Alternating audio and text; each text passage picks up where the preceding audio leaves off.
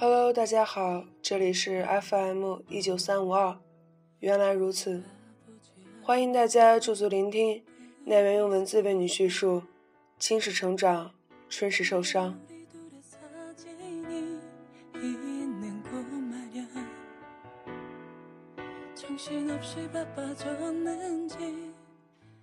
米饭的故事要从遥远的异国他乡说起，故事的开场。发生在巴黎戴高乐机场。米饭扛着大包小包入境的时候，被一群法国的警察大呼小叫地按倒在地，扭成麻花押送到办公室里。法国警察们如临大敌，米饭一脸无辜，努力分辨着警察们在说些什么。桌子上摆着三个箱子。第一个箱子里整整一箱老干妈各种口味拌酱，第二个箱子里满满一箱子各种品牌卫生巾，第三个箱子里满满一箱子五颜六色的避孕套。米饭终于从法国警察浓重口音的英文里听懂了一个单词，意思是说米饭涉嫌走私。米饭跳起来，手舞足蹈，抄起一瓶老干妈，用自己更加蹩脚的中国式英语努力回答：“For my own eat。”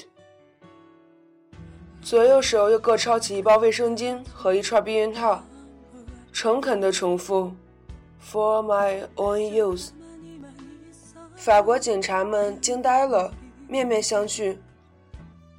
米饭想了半天。打开一包加长四百一的卫生巾，脱下自己的鞋子塞进去，对着法国警察比划：“鞋垫儿，you know？” 警察茫然，米饭实在没办法，拿着卫生巾在自己的牛仔裤的裆部游走，说了最关键的一句话：“P no wet，尿不湿。”世界都安静了。米饭终于被海关放行的时候，天已经快黑了。米饭拉着大包小包出了机场，直奔一个地址。米饭把一箱子避孕套交到一个留学生手里，留学生点了几张欧元给米饭，米饭接过来胡乱塞进口袋里。留学生看见米饭其他的箱子，问他还有什么东西，也给我点儿。米饭摇摇头。这些我有重要的用处。米饭说着，转身走了。米饭长这么大第一次出国，英语四级都没过，靠着汉语发音标注，发出带着浓重山东农村口音的英语，听起来特别违和。米饭找了一个街角，靠着墙，啃了一张随身带的煎饼，噎得要死。还没吃饭就被一个流浪汉驱赶，米饭跳起来跑了。米饭拉着大包小包到了目的地，一家普通的咖啡馆。主人是个老太太，米饭觉得无比亲切，冲上去和老太太法式贴面，嘴里念叨着：“艾玛，本猪。”老太太惊讶地看着米饭，米饭报以傻笑。点单的时候，米饭看着菜单上的法文，嘴角抽搐，挑了个阿拉伯数字最小的指了指。老太太不一会儿端上来一杯奇怪的黑色混合物，米饭喝了一口就差点把刚才吃的煎饼都吐出来。米饭很紧张，感觉自己的心跳就在嗓子眼，弄不好就要跳出来。米饭努力平复着自己的情绪，对着手机说了一句：“我在你家楼下拐角的咖啡馆。”几分钟后，惊慌失措的茉莉散着头发，穿着拖鞋，又惊又怕，又怀疑又欣喜地走进来。米饭站起来，对着茉莉招了招手，茉莉整个人被击中。在原地愣了好一会儿，才慢慢的向着米饭走过来。四目相对，茉莉双眼通红，米饭脸上露出了标志性的傻笑。此刻，距离米饭和茉莉分手四百天了，距离两个人上一次见面八百一十五天。尽管已经八百多天没有见面，米饭觉得茉莉还是一点都没有变，似乎时间在他们两个人之间不起作用。两个人对坐。回忆如大山大海汹涌而至，那些原本以为早已经遗忘的东西，再一次活过来。大学，米饭和茉莉是同班同学，茉莉属于性感萝莉类型。大一，其他女孩都还不敢穿裙子的时候，茉莉就穿着热裤，晃着两条大白腿走在校园里，惹得青春期荷尔蒙。分泌旺盛的男生们纷纷侧目，很多人打茉莉的主意，但茉莉一概看不上。据统计，平均每十五秒钟就有一个男生决定追求茉莉，每两分钟就有一场群殴，是因为茉莉而起。茉莉甩着大白腿，挺着胸脯走在路上的时候，颇有点睥睨天下的女王风范。米饭却不以为然。认定茉莉是那种特别艳俗的女孩。茉莉的脸型瘦而长，本来典型的美女脸，米饭却不买账，给茉莉取了个外号，并积极的推而广之：“大驴脸。”这个外号传到茉莉耳朵里，茉莉觉得自己的世界观遭受了挑战。她长这么大，为了夸她漂亮，男人们费尽了心机。动用了一辈子学到的语文知识，但到了米饭这里却成了大驴脸，忍不了了。米饭和室友打完了篮球，穿着一条运动裤衩，光着膀子往餐厅走。茉莉突然出现在米饭面前，拦住了他，几乎是指着米饭的鼻子质问：“你说谁是大驴脸？”米饭呆住，还没有反应过来。此时，室友不知是发了神经，还是被外星人控制，突然做出了一个令全世界都惊讶的举动。室友以迅雷不及掩耳之势，后退、伸手、下蹲，把米饭的裤子扯到了腿弯。室友笑弯了腰，米饭张大了口。茉莉大概是生平第一次见到非男婴的生殖器官。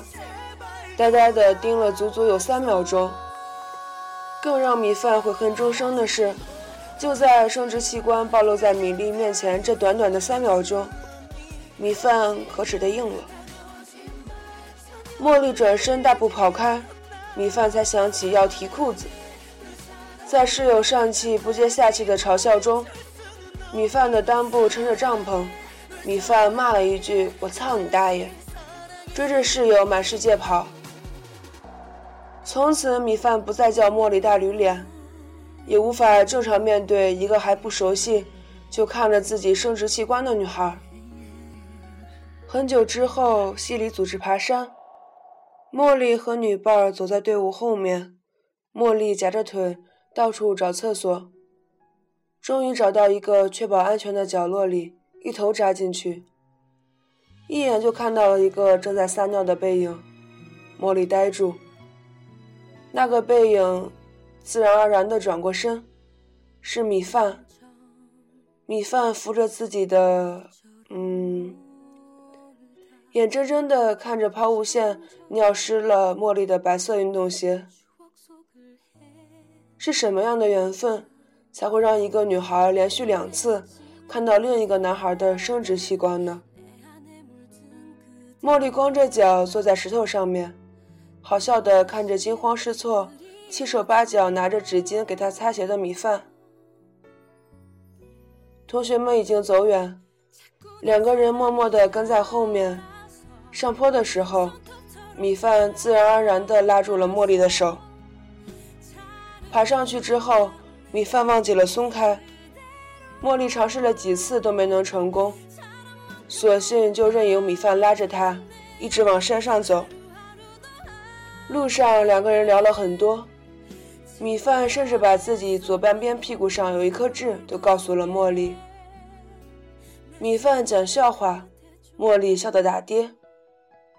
直到很久以后，米饭才想起来，当初第一次和茉莉牵手的时候，自己刚撒完尿，还没有洗手。此后的日子里，茉莉常常约着米饭去自习室和图书馆，每一次。米饭都会买好一瓶酸奶，在食堂门口等着茉莉。远远地看着茉莉从女生宿舍迎着风走过来，米饭就觉得世界上每一块石头都能开出花来。两个人窝在食堂里，茉莉吃一碗麻辣烫，米饭吃一份土豆牛肉盖浇饭。有时候茉莉会被米饭逗笑，把饭粒儿喷到米饭的脸上。自习室里，两个人埋头读书，偶尔抬头看着对方。米饭的笔总是不小心掉到地上，每次弯腰去捡笔的时候，米饭就能近距离的看到茉莉穿着热裤的大白腿。米饭忍不住感叹：“你的腿怎么那么白呀？滑溜吗？凉快吗？”茉莉就笑：“有本事你摸摸看呀。”米饭不敢相信自己的耳朵，真的可以吗？茉莉笑得更开心。如果你不怕死的话，茉莉说着取下自己的耳钉，对着米饭的胳膊。米饭还是没有忍住，慢慢把手凑近茉莉的大腿，直到手掌和大腿接触，茉莉的耳钉也没有扎到米饭的手。米饭第一次摸茉莉的大腿。从手掌到脑门，打了一个深入灵魂的冷战。米饭和茉莉进展迅猛，晚上下了晚自习，两人就去操场散步。茉莉主动牵了米饭的手，这一次，米饭的手汗激射而出。茉莉甚至怀疑自己刚才亲的到底是手还是其他器官。两个人第一次在操场上接吻的时候，米饭不得其法，鼻子总是撞在一起。直到茉莉按住了米饭的脸，才顺利的亲上去。一条家属院的狗盯着两个接吻的少年情侣，汪汪汪的叫了几声。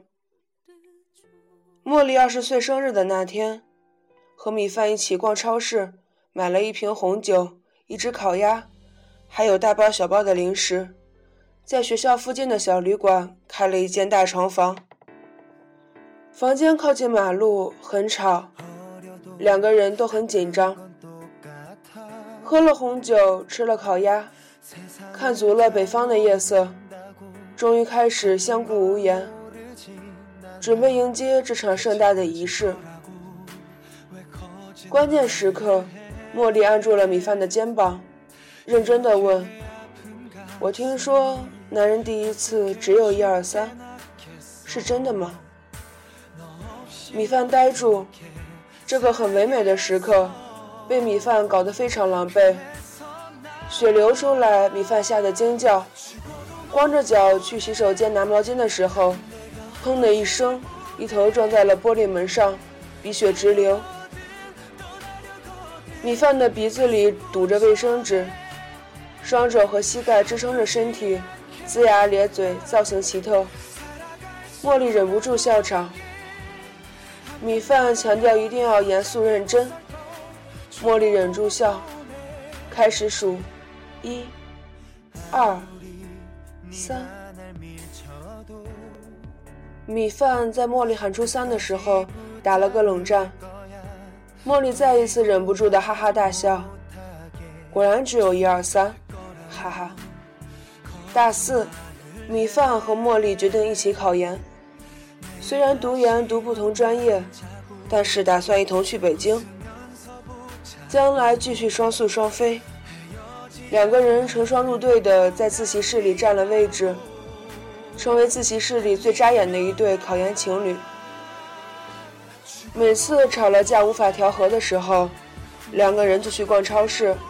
买一瓶红酒，一只烤鸭，去学校附近的小旅馆开一间大床房。第二天再回来的时候，什么矛盾都没有了。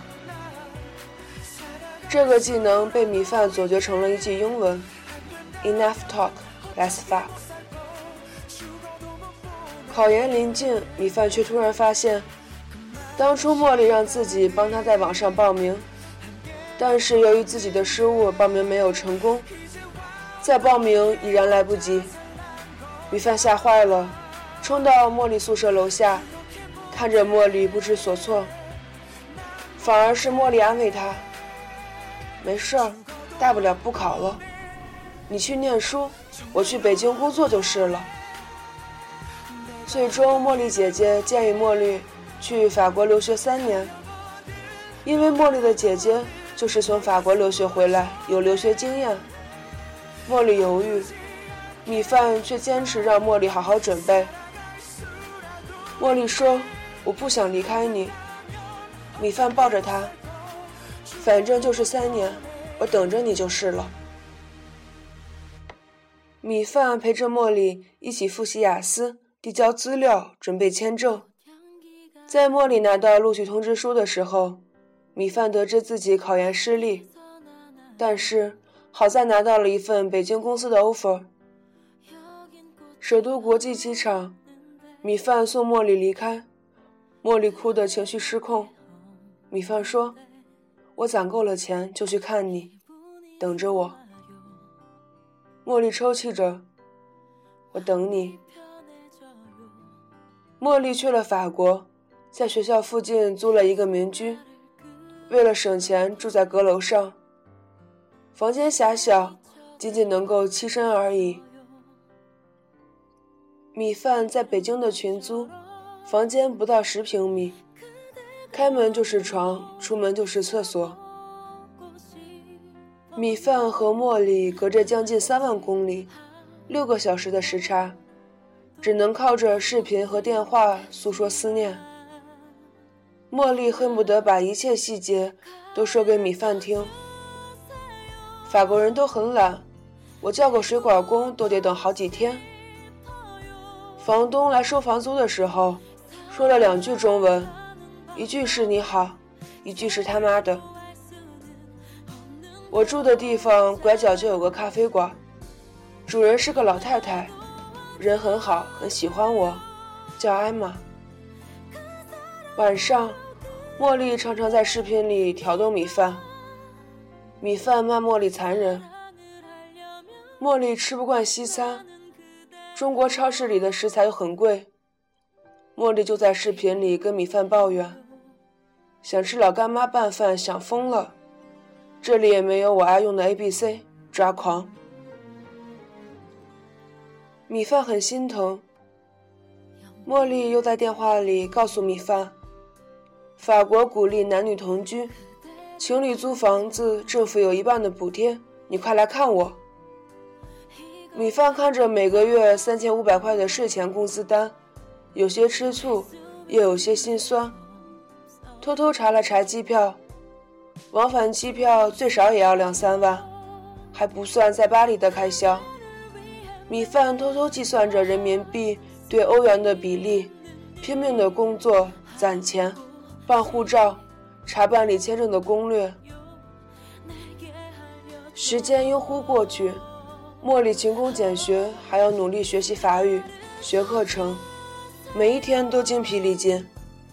茉莉在电话里跟米饭哭诉：“晚上有个男人跟了我一路，我七拐八拐的回到家里，吓得内衣都湿了。”米饭心疼的要死，却又无能为力。茉莉总是在电话里问：“米饭，你到底什么时候来看我？”米饭想想自己银行卡里的数字，总是说：“快了，快了。”一年之后，茉莉和米饭的通话从一天无数次变成每周一两次。米饭努力工作，茉莉努力读书。茉莉有一天参加聚会，很晚，打电话给米饭，醉了，也不说话，只是哭，情绪失控。米饭眼泪无声的流下来，瘫软在地上。又过了很久，茉莉给米饭发了一封邮件，邮件里只有一行字：“米饭，我想我们的生活越来越远，我们分手吧。”米饭当时在办公室埋头处理一大堆表格，邮件跳出来的时候，米饭点开，看了一眼，随即嚎啕大哭。同事们都吓了一跳，纷纷看过来。米饭的哭声回荡在北京城的秋风里。当天晚上，米饭做了一个梦，梦到一群人，明明知道茉莉就在人群中，却无论如何也记不起她的样子，只能眼睁睁地看着一群人从自己眼前擦肩而过。米饭一个人在北京。往前看，看不见前程；往后看，看不见退路。第一次体会到什么叫做绝望。米饭第一次攒够了去巴黎的路费，签证却被拒。好朋友劝米饭：“算了，都这么长时间了，别去了，浪费钱干嘛？”米饭总是笑着说是，但心里总想着，答应了茉莉的事没有做到。总觉得活得不开心。在茉莉离开的八百多天之后，米饭终于拿到了签证，也攒够了钱，兑换成欧元足够这趟行程。茉莉看着从天而降的米饭，眼泪簌簌地流下来。米饭原本以为自己这次来会生气，会质问，会埋怨，会哭泣，但是都没有。米饭就是笑着看着茉莉，茉莉看着米饭，又哭又笑，在两个人的对望里，好像把什么都说完了。米饭把自己带来的东西给茉莉展示：一箱子老干妈，给你老干妈拌饭；一箱子卫生巾，是你最喜欢用的牌子，够你用一段时间了；还有一箱子避孕套。是我给网上认识的一个留学生代购的，挣点路费。米饭说完，自己忍不住笑了。茉莉看着米饭，难过的捂着胸口，泣不成声。老太太艾玛走过来，递上了一大叠纸巾，看看茉莉，又看看米饭，转身离开。茉莉抽泣着：“你跑这么远，就是为了给我送这些？”米饭笑了笑，我是来跟你说分手的。茉莉呆住，米饭笑得更纯真。分手这么大的事儿，总要当面说吧。茉莉的眼眶再一次湿了。米饭送茉莉回住处，两个人在楼下停住。茉莉欲言又止，最后还是叹了一口气，说：“他。”在上面，我就不请你进去了。米饭微笑，点点头。他对你好吗？茉莉忍着眼泪。我最难熬的那段时间遇到了他。米饭笑得很阳光，沉默了一会儿。好好过。茉莉说不出话，只有眼泪喷涌而出。米饭转身要走的时候，茉莉喊住米饭。冲过去，抱着米饭，哭倒在地，一直在重复：“对不起，对不起，对不起。”米饭拍拍茉莉的肩膀：“在一起的时候好好在一起，不能在一起了就当面说分手。说什么对不起啊？真是的。”米饭站在马路对面，远远地看着一个男孩下楼，搬着东西。和一步三回头的茉莉走上去，米饭看着隔在他和茉莉中间的滚滚车流，释怀的笑了。从北京到巴黎，接近三万公里，六个小时时差，米饭跑了这么远，只是为了一个微不足道的承诺。就算这段感情已经不可避免地走向了尽头，他还是希望亲自画上一个圆满的终点。当面说分手，给曾经深爱过的姑娘最后一个微笑，堪称业界良心。世事无常，我们不得已而分开，可以尽情伤心，但却永远不必责怪。一生中最美好的时光短暂，茫茫人海能遇到你，和你发生一段故事，我已经知足。谁的生命中没有一副刻骨铭心的遗憾呢？没有遗憾，将来拿什么回忆呢？就让我们在嫩的一掐一包水的年纪，傻呵呵的相遇，在分手的时候，笑着挥手告别。就让那些被我们狠狠爱过的人，在回忆和遗憾里永垂不朽吧。